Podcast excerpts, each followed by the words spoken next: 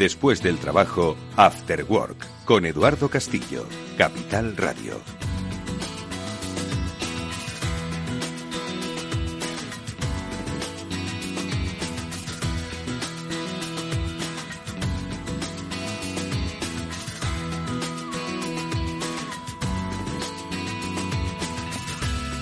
Hola amigos, ¿qué tal? Buenas tardes y bienvenidos un día más al Cyber After Work. Este es el programa de ciberseguridad de Capital Radio que cada semana trata de acercaros la realidad de, una manera más técnica, pero también de una manera más eh, corriente de lo que supone el mundo de la seguridad en las comunicaciones digitales o en nuestra relación con el mundo digital, que es prácticamente completa. Un programa que hacemos como siempre con el eh, experto eh, conocimiento basado en la experiencia y por supuesto el aprendizaje de Pablo Sanemeterio y Mónica Valle, a los que ya paso a saludar. Mónica Valle, ¿qué tal? Muy buenas tardes. Hola, muy buenas tardes, Eduardo. Muy buenas tardes a todos como bien dices, problemas de nuestro tiempo, esa seguridad digital que hay que proteger y para eso pues hay que conocer muchas cosas, que es lo que contamos aquí cada semana. Desde los mensajes que nos llegan a nuestro teléfono móvil hasta cómo protegemos una industria que puede ser el motor económico de una región de España. Bueno, pues todo eso tiene que ver con una sola cosa, con la seguridad de en este caso es de la información, pero en realidad es de los perímetros que incorporan esa información necesaria para pues el funcionamiento de esas industrias o el funcionamiento de nuestra vida, porque al final nuestra vida se rige por información, la que se manejan quizás en formato código, que dicen lo que tenemos en el banco o si podemos acceder a determinadas operaciones en nuestra empresa. Pablo Sanemeteri, buenas tardes. Buenas tardes, Eduardo. Pues sí, como bien dices, una vida digital en la que cada vez más este tipo de servicios marcan nuestro día a día y marcan nuestras posibilidades de acceder a, financiaciones, marca la posibilidad de acceder a quién eres, qué haces, todo este tipo de, información y datos que tienen empresas y administraciones nuestros y eso es un poco el, sin duda nuestro, nuestro tesoro y hay que tener segura esa información siempre. Sí, porque hay que decir que hoy eh, todo es un dato, es decir, los datos lo son todo. Eh, como comentábamos eh, pues en, diciembre pasado, a propósito de esa cobertura que hicimos desde este programa de las eh, decimoquintas jornadas STIC organizadas por CCN, a las que por supuesto este año volveremos a dar cobertura. Si recordamos, Mónica Pablo, el leitmotiv, la temática de ese encuentro, pues por excelencia y de referencia, venía a ser el control del dato y la visión 360. Hoy eh, todos son datos. Nosotros somos un dato en sí mismo, lo que dice Pablo, ¿no? Hay muchos datos que conforman nuestra identidad digital, hay datos que conforman nuestra identidad financiera, lo que tenemos en el banco, y hay datos que son los que conforman eh, la operativa de nuestro negocio o el funcionamiento de nuestra fábrica, ¿no? Y controlar y securizar ese dato, pues es la clave. Nos cuesta entenderlo, pero es la clave, Mónica, de pues lo que hablamos en este programa y sobre todo de, del, del presente, ¿no? Digital que vive una sociedad económica económica como la nuestra, ¿no?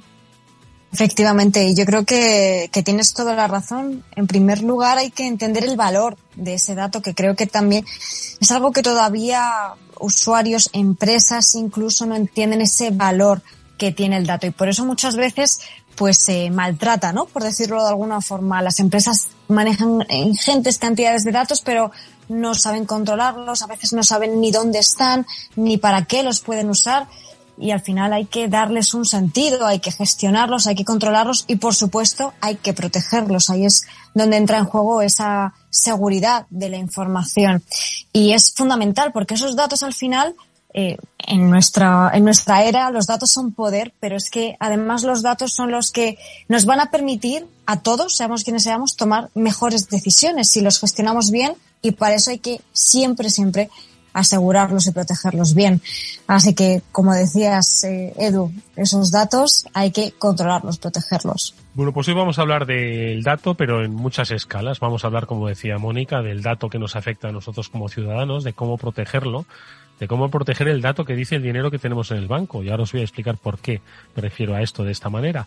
Pero también vamos a hablar de los datos de nuestra empresa, cómo podemos securizarla ante otro dilema que no tiene tanto que ver con quizás nuestro desconocimiento sobre el mundo cibernético, que lo es y mucho, sino con precisamente la falta de eh, ¿cómo decirlo?, talento, de la imposibilidad de cubrir una elevada demanda cada día mayor de eh, puestos de trabajo especializados en el mundo de la ciberseguridad y cómo por otro lado pues la tecnología trata de paliar pues estas circunstancias. Lo veremos con David Castillo en nuestra píldora así ahora en, en un instante. Y luego hablaremos del dato que hay que proteger en los entornos industriales. Estará con nosotros Antonio Fernández, un amigo de este programa, el CISO y de los entornos industriales y del papel del CISO, ojo, de esa figura que mm, eh, debería estar en todas las empresas y si no, debería estar eh, as a service en todas las empresas. Bueno, pues es fundamental para entender cuáles son precisamente esos perímetros que se deben proteger para, eh, como decimos, conservar la integridad eh, económica de una compañía y, en definitiva, todo lo que supone en materia laboral, en materia financiera. Bueno, pues de eso hablaremos en este programa, pero hoy, en vez de nuestra particular sección de noticias, queremos hacer de una noticia que le ha pasado a alguien cercano a nosotros, pues un pequeño mm, ejemplo de lo que debemos tener presente en un mundo en el que, pues, esa conexión digital nos hace a veces muy vulnerables, aunque nos creamos muy diestros con el uso de las tecnologías por el hecho de estar en mil plataformas y tener 40.000 dispositivos. Como digo, no nos hace inmunes a una estafa cualquiera que nos puede limpiar la cuenta. Hoy os vamos a contar un caso real del llamado smishing, de cómo a través de un SMS que seguro que os ha llegado nos pueden limpiar la cuenta de nuestro banco. Vamos a contarlo.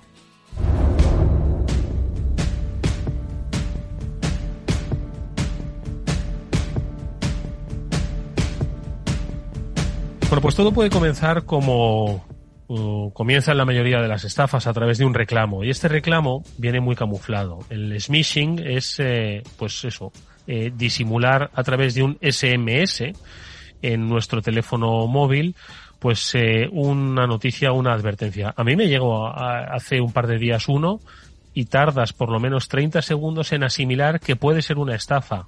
Alguien que hace un programa de ciberseguridad te cuesta procesar que eso puede ser una estafa. El mío decía así. Básicamente era un mensaje que decía notificación de la Santander. Ya ahí empezábamos mal, pero al final estábamos hablando de un banco. No se puede utilizar su tarjeta de débito. Tiene que activar el nuevo sistema de seguridad web. Y ponía un link. Este me llegó a mí, pero como estos llegan miles, millares cada día a los teléfonos españoles. Pablo, en nuestro caso, le llegó a una persona de nuestro círculo cercano. ¿Qué es lo que ocurre? Pues eh, como bien ha relatado Eduardo, pues nos llega un SMS que los que estamos tradicionalmente acostumbrados a funcionar con la banca en, Internet y, cada vez más las comunicaciones de los bancos van a través de, SMS, pues tenemos un, hilo de, mensajes que nos van llegando del banco. Entonces los, los atacantes son lo suficientemente finos como para que ese mensaje que te ponía la Santander se cuele dentro de tu hilo de mensajes normales donde lo tienes en tu teléfono y así, de primera ya no sospecha. Dice, bueno, pues igual se han equivocado los del departamento de marketing y en lugar de el Banco Santander han puesto la Santander. Pero lo, lo que han conseguido, y que es una, una, técnica muy eficaz, sobre todo para despistar a los usuarios, es conseguir meter ese, ese, ese mensaje de, de timo dentro del hilo normal de mensajes que recibes con el banco, pues cuando haces una transferencia, cuando sacas dinero o cuando hay alguna comunicación como que te han preconcedido algún préstamo o algo similar.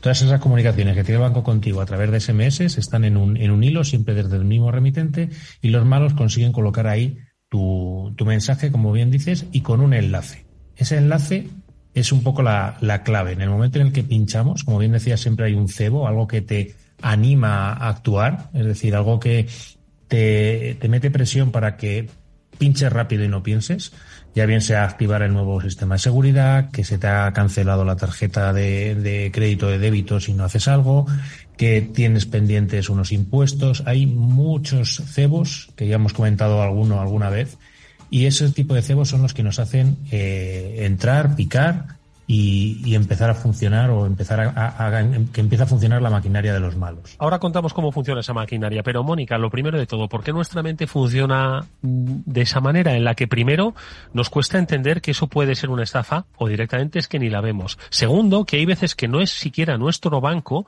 pero nos quedamos bloqueados ante un mensaje de estas características que nos limita la operatividad, que nos dice que falta algo o que, o que tenemos incluso un tema grave con Hacienda porque estamos hablando hoy de smishing a través de mensajes de bancos, pero pueden utilizarse pues en, múltiples situaciones o por ejemplo paquetes de correos que no estamos esperando y que de repente nos llegan. Entonces, el ser humano, ¿por qué, por qué somos tan débiles que al final eh, muchas veces nos la cuelan incluso si no es un servicio que hemos contratado? Muchas veces es una cuestión de confianza. Al final nos está llegando un SMS y entendemos que nos lo está enviando alguien que tiene nuestro número de teléfono, que es un contacto. Ya puede ser una persona física como en este caso un banco o una empresa de paquetería, etcétera. Entonces pensamos que es alguien de confianza o una empresa de confianza. Si además pone el nombre de ese banco o de esa entidad, pues ya, pues de primeras damos por hecho que son ellos. ¿no? Es algo natural pensarlo. Más aún si, como bien estaba explicando Pablo, con esas técnicas también tan sofisticadas consiguen que se cuelen el propio hilo de nuestro banco o de correos o de la empresa a la que están suplantando. Entonces, de primeras, vemos ese nombre que es muy conocido para nosotros, entendemos que es alguien de confianza, además está en ese hilo, pues lógicamente lo primero es pensar, o lo lógico es pensar que eso es algo que puede ser real. Lo que pasa es que al mismo tiempo siempre se nos tienen que activar las alarmas. Yo creo que por defecto, incluso cuando se trate de recibir mensajes por correo electrónico, por SMS, que es de lo que estamos hablando hoy, pero también incluso por WhatsApp, porque este tipo de estafas están llegando mucho por WhatsApp.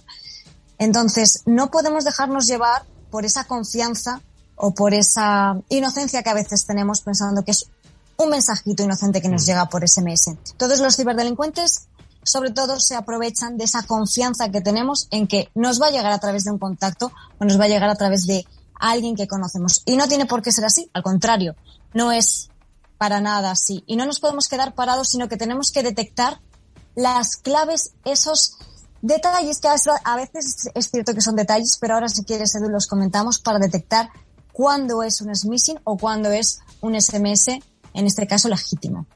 Bueno, pues eh, vamos a ponernos en la situación peor. Eh, hemos confiado y hemos pinchado. Ahora enseguida Pablo Sanemeterio nos comenta qué es lo que empieza a pasar en nuestro teléfono. Bueno, a partir de ahí, de ese momento, ya en nuestro teléfono o en nuestro ordenador, una vez hemos pinchado en ese enlace, nos va a aparecer una página idéntica a la de nuestro banco. A día de hoy es muy fácil, es prácticamente trivial copiar la, página del banco y replicarla en otra en otro sitio que no sea el oficial y estar a disposición del malo. O sea, replicar una página web es algo casi digamos de niños.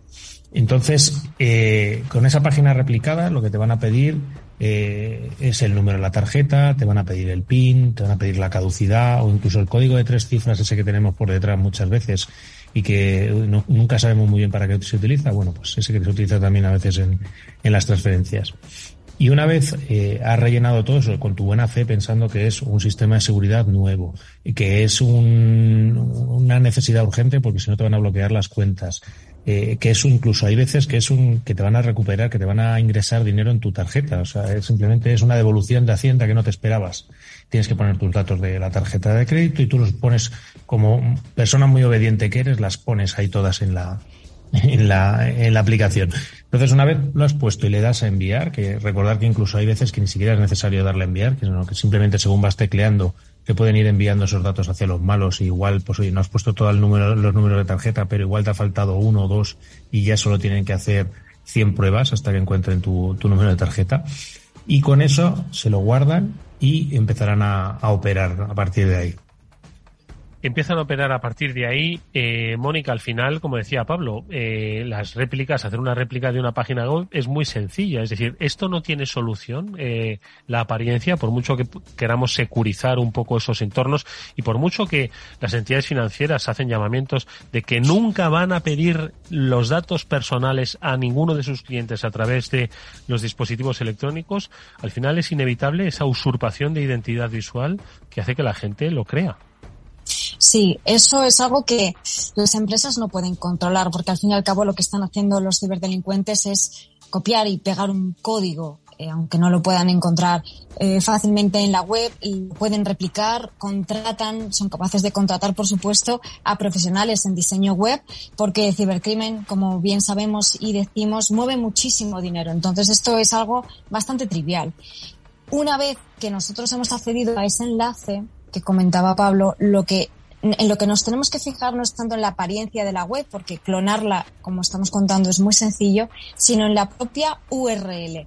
Si vemos que efectivamente no nos está llevando a mi banco.es, en este caso sería bancosantander.es, si nos está llevando a banco.santanderonline.es.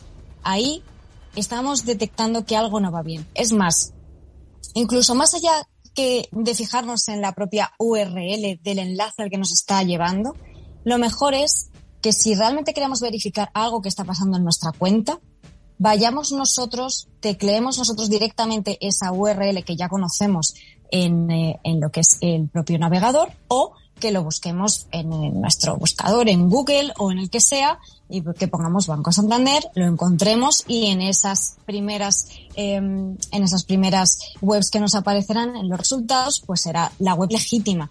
Accedemos a través de ahí y nunca a través de un enlace que nos llegue por SMS, como es este caso que lo más probable, porque últimamente está pasando tantísimo, como decía Sedu, es que sea un fraude. Bueno, pues eh, mm, muchas veces eh, rellenamos esto con toda la buena fe. No sabemos siquiera que no es necesario, como dice Pablo, que le demos a un botón de salvar, enviar, guardar. Ya automáticamente están quedándose con nuestras credenciales y nosotros pensando que hemos hecho, bueno, pues un, un, una eh, digamos, un movimiento digital para salvaguardar pues nuestra cuenta porque no queremos quedarnos bloqueados y poder seguir pagando la gasolina o lo que sea con nuestra tarjeta, de repente empezamos a ser víctimas sin darnos cuenta de una estafa. ¿Cómo nos eh, enteramos de que somos eh, estafados, Pablo? Pues básicamente hay dos formas. La primera es cuando entras a la cuenta bancaria y te encuentras un cargo que no, que no reconoces. Ahí, ahí te das cuenta de que o bien cuando diste estos datos de la, de la tarjeta en, en, la página web los han usado en un comercio para comprar con ella o os han empezado a utilizar en un cajero para sacar el dinero de un, de un cajero, vas a empezar a ver los cargos en, en la tarjeta. Ese, digamos, es un poco el, el, medo, el modo menos, digamos, eh, proactivo. Es decir, más que cuando entras tú periódicamente al, a la cuenta al banco a ver qué es lo que hay. Hay otros mecanismos y otras formas en las cuales cuando los, los, usuarios tienen activados mecanismos de notificación desde el banco, pues con esos mecanismos de notificación se van a dar cuenta. Es decir, te notifica el banco por mediante un SMS que bien has sacado dinero, que has hecho una transferencia, que has hecho eh, X movimientos pues empezarás a recibir, por ejemplo, mensajes de que has sacado 140 euros, 120 euros, 100, 70, 40, 40, 40, 20, 20. Los malos van bajando poco a poco esas cantidades que van sacando porque eh, van, van bajando, van llegando al límite de la tarjeta o al límite de la cuenta y quieren intentar sacar cuanto más dinero mejor y una vez lo han, lo han conseguido, pues corren y, hasta el día siguiente, si, todavía no te has dado cuenta, y seguirán en el cajero o seguirán comprando en el comercio online mientras esa tarjeta funcione, la seguirán utilizando.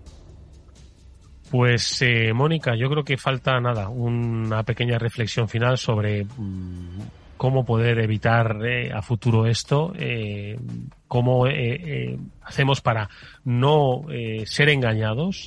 cada día nos van a llegar con más frecuencia y por muchos lados y hay que estar muy prevenidos. Reflexión final, Mónica. La reflexión es que todos estos ataques, especialmente los missing, se basan en esa ingeniería social, en intentar engañarnos, haciéndose pasar por otras personas, pero utilizando sobre todo la urgencia, nuestra necesidad eh, como usuarios, como humanos, de responder ante algo que nos están haciendo una petición, nos piden actuar, ya sea eh, enviar algo, dinero o acceder a un enlace. Entonces, nunca nos dejemos llevar por esa presión que nos intentan meter los ciberdelincuentes, por esa urgencia, pensarlo, pararnos siempre un poquito, como decía Sedu, esos 30 segundos son fundamentales para intentar detectar eso que está mal, algo que hay raro, seguro que nos salta una alarma pensarlo, parar y seguro que evitaremos la mayoría de los casos. Bueno, pues esto le ha pasado a alguien de nuestro círculo. Eh, ha perdido eh, pues casi 500 euros eh, porque llegó a tiempo. Pero si uno no llega a tiempo, puede perder eh, muchísimo más. Nosotros a través de esta pequeña reconstrucción lo que queremos es simplemente deciros que nos fijemos muchísimo más, que vivimos en un tiempo de estrés, de rapidez, de muchísimas notificaciones en el, eh, nuestro teléfono móvil. Bueno, pues aún así hay que frenarse siempre y leerlas con detenimiento, no leerlas en diagonal, porque quizás eso nos va a marcar la diferencia entre que nos limpien la cuenta o sencillamente dar un paso más en eh, nuestro el control de la información y de nuestra ciberseguridad. Nosotros vamos a seguir hablando de este, de este y otros muchos temas en la píldora así porque también es una necesidad, el talento. Vamos a saludar a David Castillo. Hola, muy buenas a todos. Bueno, pues ya hemos oído la voz de David, es eh, Solutions Engineer de Netscope. Con él vamos a hablar de un tema, bueno, vamos a partir de un tema que por otro lado está en todos los foros de debate, que es pues esa necesidad de cubrir esos puestos, ¿no? Que va a demandar la ciberseguridad y que a la larga puede suponer un problema. No obstante, siempre hay una lectura en positivo, ¿no? Y precisamente quizás esa lectura en positivo viene desde la nube. David, ¿qué tal? Buenas tardes. ¿Qué es lo que ocurre? ¿Hay tanta demanda de profesionales que no se ve cubierta?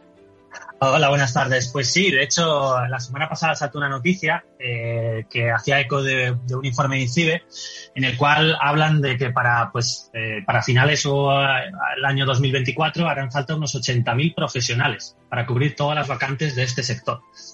De hecho, a día de hoy, eh, en España, hacen falta más de 25.000 profesionales. O sea, con lo cual, pues, da una idea de, de la necesidad que se tiene en este sector pues, eh, pues de, de, todo tipo de profesionales cualificados en el entorno de la, ciberseguridad. Aparte de eso, también, pues, el que, el que está en este tipo de empresas o eh, está dentro de estos departamentos sabe que hay una alta rotación en el sector. Es decir, pues los profesionales van saltando de una empresa a otra, con lo cual, pues, eh, eso todavía más agrava esa, esa falta de profesionales en, en cada empresa. Y pues eh, al final, pues todo ese tipo de necesidad de tantos profesionales es necesario potenciar pues eh, más todavía la formación, pues ya sea pues eh, a niveles de formación profesional, universidades o bien pues eh, desde el sector privado con máster de ciberseguridad. sí. No te iba a decir que obviamente no hay una hay una vía ¿no? de, de formación que hemos comentado ampliamente aquí eh, y que además tratamos eh, de, de, potenciar poniendo un poco en, de relieve pues esas esas cifras no a las que hacías a las que hacías referencia no pero también decía al principio David me, me, me hacía referencia a que la tecnología y la innovación a veces eh, pues pueden ir un poco más rápido no que esa formación tan necesaria de especialistas. Y es precisamente en el concepto de eh, la nube y sobre todo las eh, la concepción que tiene Netscope del trabajo de la ciberseguridad lo que puede dar respuesta pues a esa, de momento, carencia de especialistas en las compañías, ¿no? Correcto. De hecho, eh, yo creo que uno de los puntos claves de la adopción masiva que estamos viendo, pues de plataformas, ya sea en nube pública, plataformas SaaS, o, en, nuestro caso, plataformas SASI, es eh, el, el, alto grado de automatización y de unificar. Es decir, la, la, época de tengo un producto que me hace una determinada cosa y tengo decenas de productos y tengo a dos, tres personas dedicadas a gestionar, a aprender y eh, a actualizar todos esos productos, yo creo que ya, ya hace tiempo que ha pasado. Es decir, eh, al final, eh, de cara a la industria, pues hemos, hemos respondido pues unificando productos en soluciones y esas soluciones en plataformas y pues al final, en vez de gestionar mm, decenas de, productos, de lo que se trata es de, aunque tengamos muy poco personal eh, para la gestión del día a día que se le haga más sencillo eh, pues eh, el ver una incidencia de seguridad, el pues el actualizar esas, esas soluciones en el día a día y sobre todo también la formación que requiere tener tantos productos distintos y siendo tan pocas personas dentro del departamento de ciberseguridad de cada, de cada empresa. Mm. Pablo, ¿qué te parece? Pues me parece que, como bien dice David, es una, es, es, una realidad que deben afrontar todas las, todas las compañías y todos los, y todas las organizaciones, el que existen pocos profesionales, se, se forma mucho desde máster, desde, desde universidad, etcétera. Yo tengo la suerte de, de poder ser profesor en, en algunos másters y, y, y, desde ahí se van generando y se van dando salida a bastantes profesionales con, mucha hambre y, y, muchas ganas de crecer. Pero precisamente por eso muchas veces luego también duran poco en las organizaciones, porque pronto encuentran otra organización que les propone un reto mayor o que les da unas condiciones mejores y, y, se mueven rápido. Entonces vivimos en un mundo totalmente eh, competitivo en cuanto a una escasez de recursos eh, y de profesionales, sobre todo de, entendiendo esos recursos como profesionales del sector de la seguridad. Y ahí, pues bueno, la ayuda de las, de las herramientas, la ayuda de tener una única consola o la ayuda de, de hacer las cosas todas desde un único punto, eh, son, son muy, buenas. Amende también, oye, hay que ir pensando también, como decíamos muchas veces, o me habéis oído decir muchas veces, el tema de mm, eh, subcontratar o, o, delegar determinadas funciones de la compañía, igual que se apoyan muchas empresas en un gestor para hacer los impuestos o se apoyan para, para las partes legales, la parte de ciberseguridad es otra que yo creo muy claramente se pueden ir apoyando en, en profesionales externos. David, ¿qué te parece esa última reflexión de Pablo? Sí, o sea, al final eh, mm, el, uh, el, poder subcontratar a expertos es, eh, es muy importante eh, de cara, pues si te hace falta una, pues un requisito en concreto que no tienes en tu empresa en cubrir y también, pues al final, el disminuir la complejidad de, de todas las soluciones y todas las plataformas que tienes, al final redunda en que pues eh, vas a poder dar respuesta más rápida a cualquier tipo de incidente de seguridad. Entonces, eh, de lo que se trata es de, eh, de, gestionar mejor en el día a día todas las incidencias de ciberseguridad que, te lleguen. Y, eh, pues, evidentemente, las plataformas de tanto de nube pública, SaaS como SASI, eh, tienen un alto grado de automatización y eso lo que hace es, pues, que no solo tenga que ser el típico operario intentando hacer cuarentenas o a cualquier tipo de incidente, sino eh, automatizar esas respuestas. Y que al final pues el malware es una máquina, se va propagando por máquinas y necesitamos soluciones automatizadas para dar respuesta eh, pues a esa, ese tipo de ataques. Bueno, pues yo creo que David nos ha descrito un escenario interesantísimo sobre que obviamente se debe reflexionar, pero hacia el que nos dirigimos. Por supuesto, formación, formación y más formación y capacitación de especialistas en ciberseguridad, pero al mismo tiempo y a tenor de cómo evolucionan la velocidad, el volumen y las características de los ataques, la automatización, que una cosa no quita la otra, ojo, vamos a encontrar una combinación perfecta entre las personas y las máquinas para combatir los desafíos de ciberseguridad. David Castillo, Solutions Engineer de Netscope, te agradecemos, David, que hayas estado con nosotros. Te vemos próximamente en otro programa. Gracias y hasta pronto. Gracias, hasta pronto. Un saludo. Vamos con un consejo. Si inviertes en bolsa, esto te va a interesar. XTB tiene la mejor tarifa para comprar y vender acciones y ETFs, cero comisiones hasta 100.000 euros de nominal. Si inviertes en bolsa o quieres empezar más sencillo e imposible, entras en xtb.es, abres una cuenta online y en menos de 15 minutos compras y vendes acciones con cero comisiones, con atención al cliente en castellano y disponible las 24 horas al día. ¿A qué estás esperando? Ya son más de 450.000 clientes los que confían en xtb.es.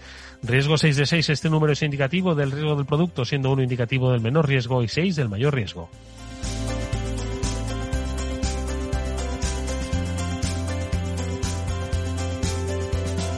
After Work con Eduardo Castillo. ¿Qué es ir más allá? Con Arval podrás llegar donde te propongas de la forma más sostenible y desplazarte como y cuando necesites con una oferta de renting sostenible, segura y conectada. Y preocuparte solo de conducir porque nosotros nos ocupamos del resto. Arval, la transición energética arranca aquí. Más información en arval.es. Eduardo Castillo en Capital Radio, After Work.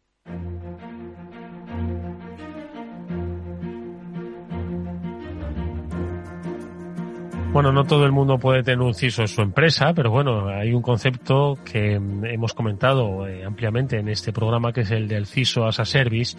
Y si no sabéis exactamente qué es un CISO, bueno, pues hoy tenemos a uno, un buen amigo, para que nos hable pues de cómo eh, eh, evoluciona el papel precisamente de, de, ese CISO. Antes hablaba David Castillo de que hay que formarse, formarse y formarse.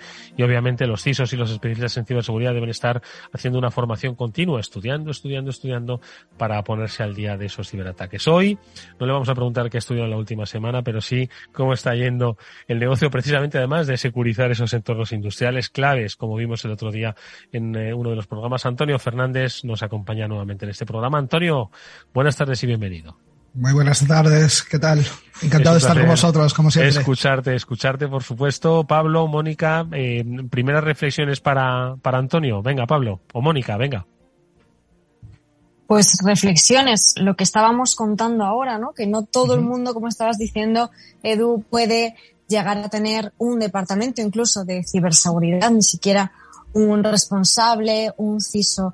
Fundamental, pues, eh, que haya opciones, como hay ahora y cada vez más, para que, en este caso, muchas pequeñas y medianas empresas que estaban un poquillo por detrás en términos de ciberseguridad puedan ponerse al mismo nivel, sabiendo que además y como hemos repetido también muchas veces, son tan atacadas como las grandes empresas, incluso a veces para llegar a las grandes empresas, pero en cualquier caso deben protegerse y esta es una manera fantástica.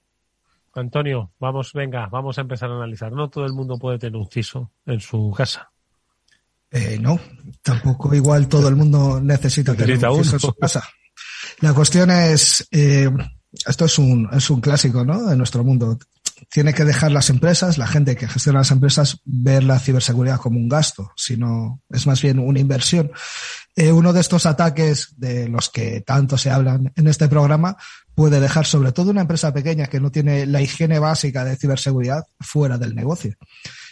La tan manida eh, transformación digital, la ciberseguridad es una pata debe ser una pata esencial porque sí que te da una ventaja competitiva frente al resto. Si atacan a todo tu sector, que sabemos que hay campañas contra sectores concretos, si tú no te puedes proteger, si tú no tienes la resiliencia de, aunque te ataquen, porque a todos nos van a atacar, a todos, todos nos vamos a ver afectados en algún momento, si no eres capaz de recuperar la continuidad del negocio, es decir, que siga funcionando tu empresa, te quedas fuera. Pablo.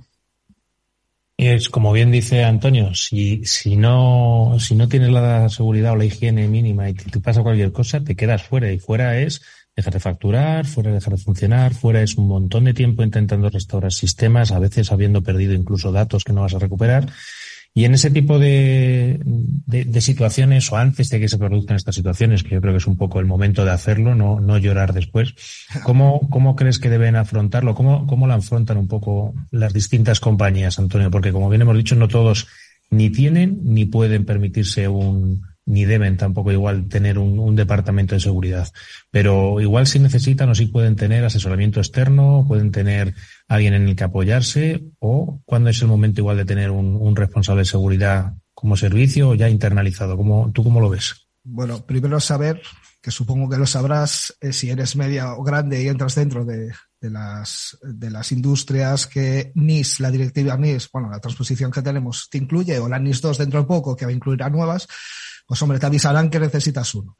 Se hizo un gran trabajo en la transposición de la primera NIS, donde sí se publicó que la figura del CISO, cuáles son sus funciones y sobre todo que es algo totalmente distinto a la seguridad integral que viene siendo la física, somos otro mundo relacionado pero distinto. Ahí se señala ya que esa figura existe, pero como bien dices, hay empresas externas que te pueden aconsejar primero hay que hablar con alguien del sector, no muchos vendehumos que se subieron a, este tren de la ciberseguridad. Eh, gente que, eh, bueno, lleva un tiempo en el sector, que puedes buscar referencias con otros compañeros eh, que tengas alrededor y desde ahí ellos te harán una evaluación, lo que se llama un plan director de cómo estás, la foto y a dónde queremos ir. No va a pasar de un día a otro, ¿vale? Eh, tiene que ser por plazos y podremos, podremos alcanzar lo que podemos alcanzar con el dinero, con el presupuesto y con el tiempo que tenemos y recursos. Los recursos son muy importantes.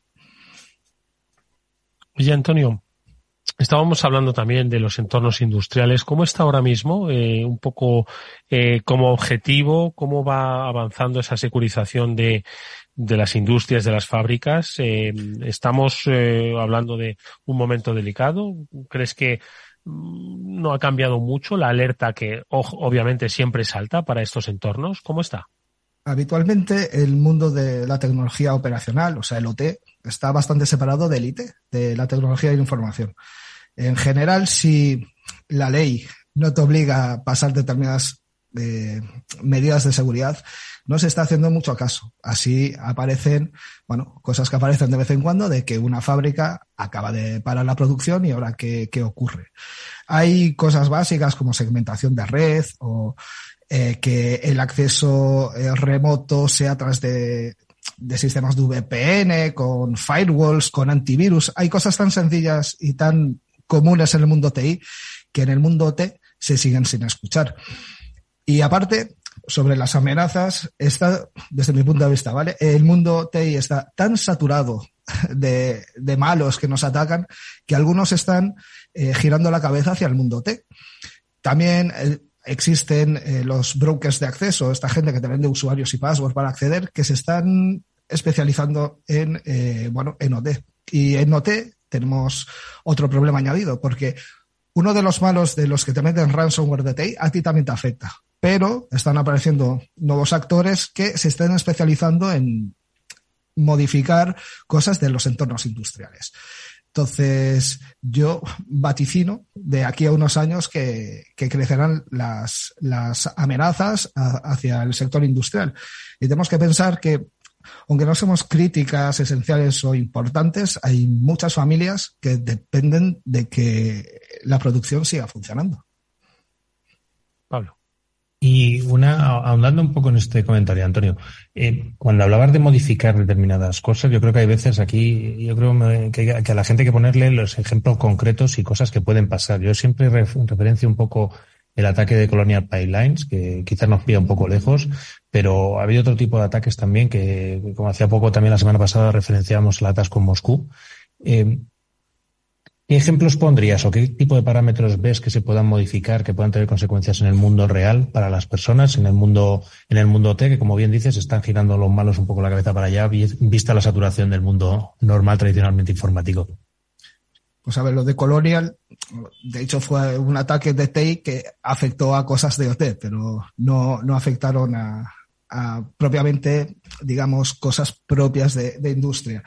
Pero aunque históricamente lo que tenemos son actores, eh, actores que son eh, naciones que, bueno, pues están detrás de, de, sabotaje.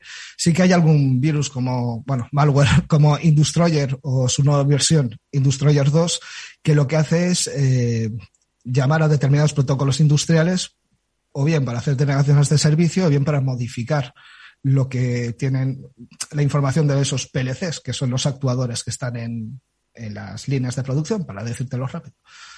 Así que sí que iremos hacia ahí. También hay algún, algún nuevo malware que dentro de los procesos que matan ya están incluyendo cosas como ThingWorks, que es algo que utilizamos en algunas industrias, porque cuando pasas el ransomware por encima, pues también cifras la clave para que, que te permite utilizar ese software. Moni. Y Antonio, estabas eh, hablando antes precisamente de que, bueno, en ocasiones o en muchas ocasiones, si no te obligan a hacer algo, ya sea pues las regulaciones normativas que ellas no se hacen, ¿no? Pero en cualquier caso, ¿dónde dirías o por dónde dirías que cojean más las empresas en términos de inversión, que como bien decías, eh, esa ciberseguridad, herramientas, soluciones, protocolos, políticas, son inversiones tanto en tiempo también, ¿no? Como en dinero. ¿Dónde dirías que, está un poquito cojeando ese talón de Aquiles en las empresas en España? Pues en realidad, en, industrias, si, si me planteas por industrias, yo creo que es una falta de entendimiento con la gente que está dentro de la fábrica. Los ciclos de, actualización de fábrica, pues son de 15, 20 años. Tú no te puedes comprar una prensa de 40 millones y cambiarla cada poco. A veces esa prensa que compraste hace 20 años está asociada, eh, tanto la prensa como su mantenimiento, al equipo que te vendieron, que es un Windows XP. Ese Windows XP ha quedado totalmente fuera de mantenimiento. ¿Qué hacemos con eso? Eh, ¿En qué momento se dan cuenta que eso no se puede tener así? Tampoco lo puedes cambiar porque no te deja el proveedor. Eh, es, gente que no, no ve la necesidad porque nunca la ha tenido. Ahora con la industria 4.0 estamos enchufando todo a Big Data para mejorar los procesos y ganar un poco más de dinero. Pero una vez que conectamos esa fábrica, que antes era una isla, no estaba conectado con nada, a Internet, al IoT, a todas estas múltiples conexiones que estamos sacando para sacar beneficio, estamos abriendo pues nuevas puertas a, ese sitio donde está, bueno, 20 años en el pasado, ya te digo. Antonio, eh, ¿cuál es el día a día de ataques en un entorno industrial?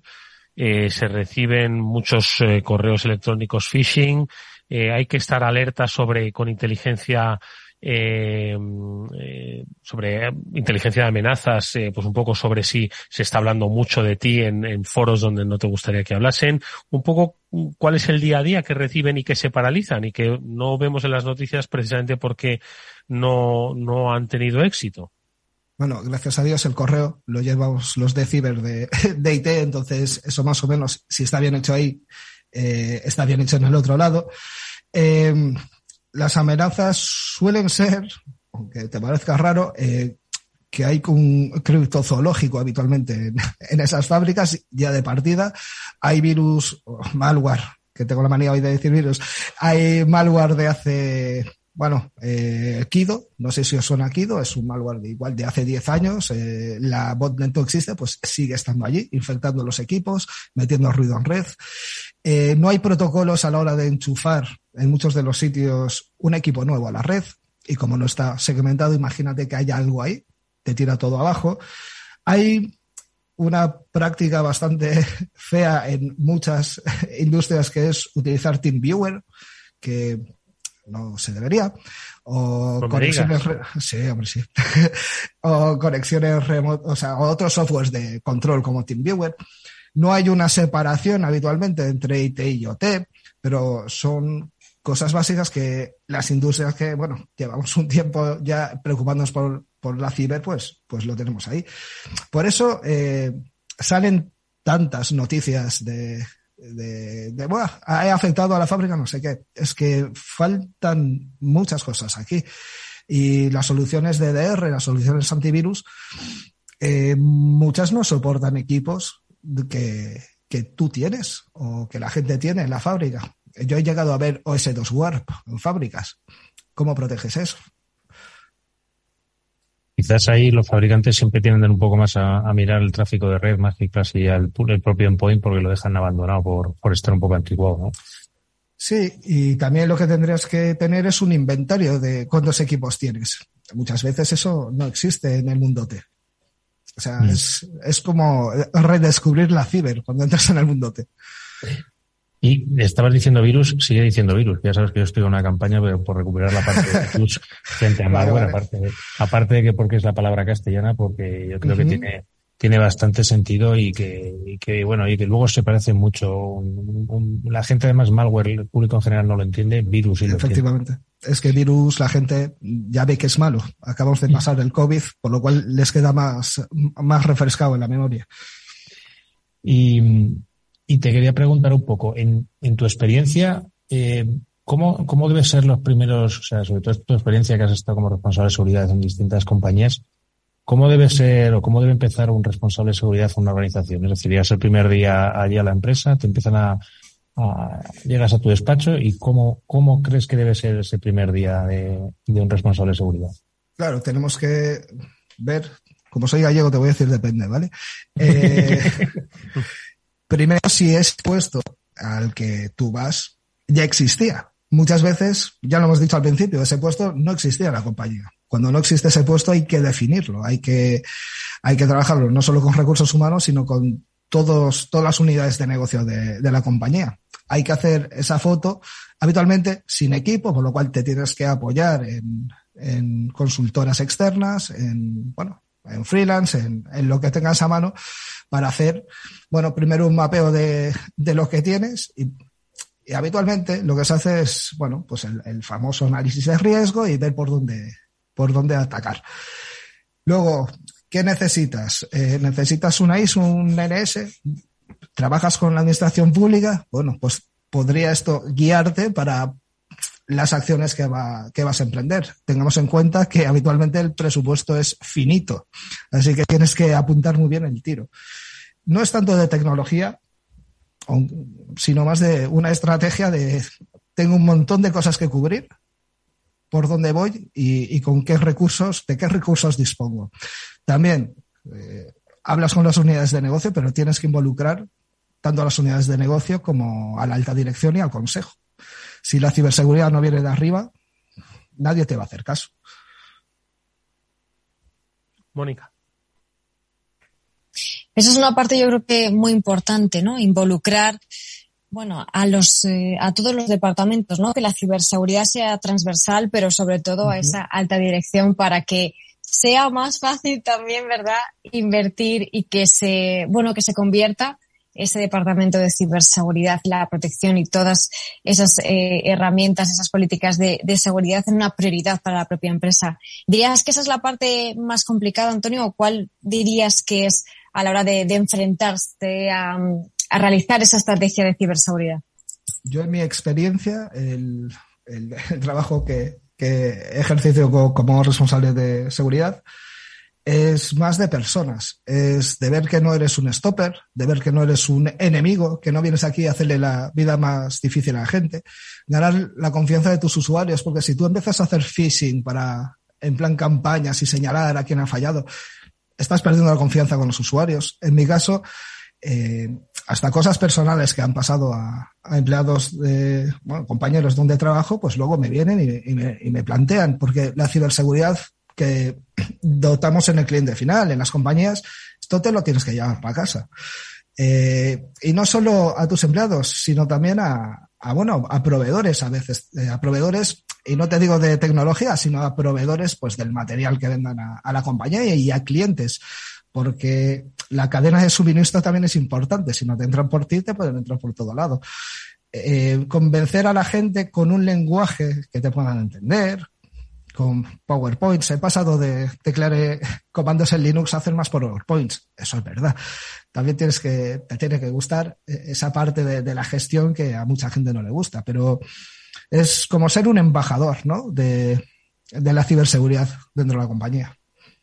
Antonio, si no vemos más eh, noticias en las noticias de incidentes que se han producido en entornos industriales, además de por el buen trabajo eh, de los expertos en ciberseguridad, que estáis eh, pegados a ese área, porque es porque quizás, eh, no sé, tenemos suerte, se producen pero no con tanta envergadura como para que salgan en las noticias tipo Colonial Pipeline, como decía Pablo, pero se producen.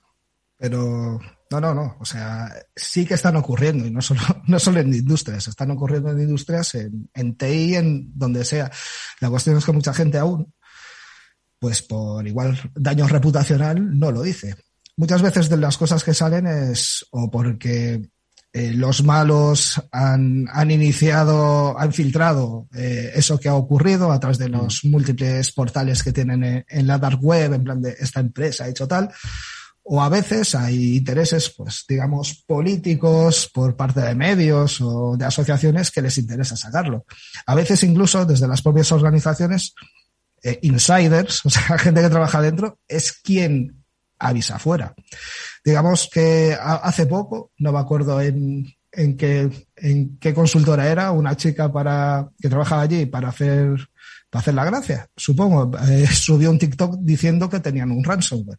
En aquel momento, pues se cerraron todos los clientes finales y, y cerraron la, la VPN contra esa consultora. Eh, estamos muy. Madre mía.